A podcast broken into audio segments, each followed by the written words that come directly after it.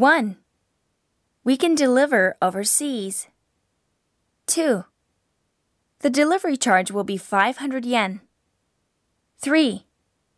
We offer free domestic delivery. 4. Would delivery on the day after tomorrow be all right? 5. Cash on delivery costs an extra charge. 6. Here's your copy. 7. It will arrive in about two weeks. 8.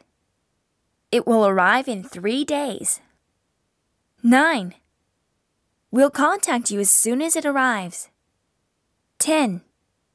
Would you like to pick it up here or have it delivered? 11.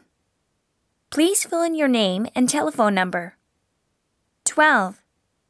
Could you pay for it now? 13. Please pay when you pick up the item. 14. Would you come with the slip next time?